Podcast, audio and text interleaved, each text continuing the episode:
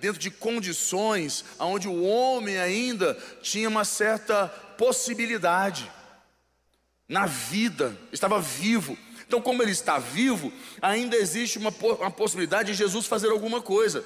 Mas agora morto, há três, há quatro dias, já fedendo, condição imperfeita. Não está nas melhores condições, não está na condição ideal, não está melhor na condição que até então todos queriam, a, a pensam ou imaginam que seria o, o, o, como se diz, perfeita. Mas este é o grande segredo. É uma coisa que nós temos que entender. Jesus não precisa de condições perfeitas, ou as melhores condições, ou as condições ideais para intervir nas nossas vidas. Seja qual for a condição que você esteja, Ele intervém.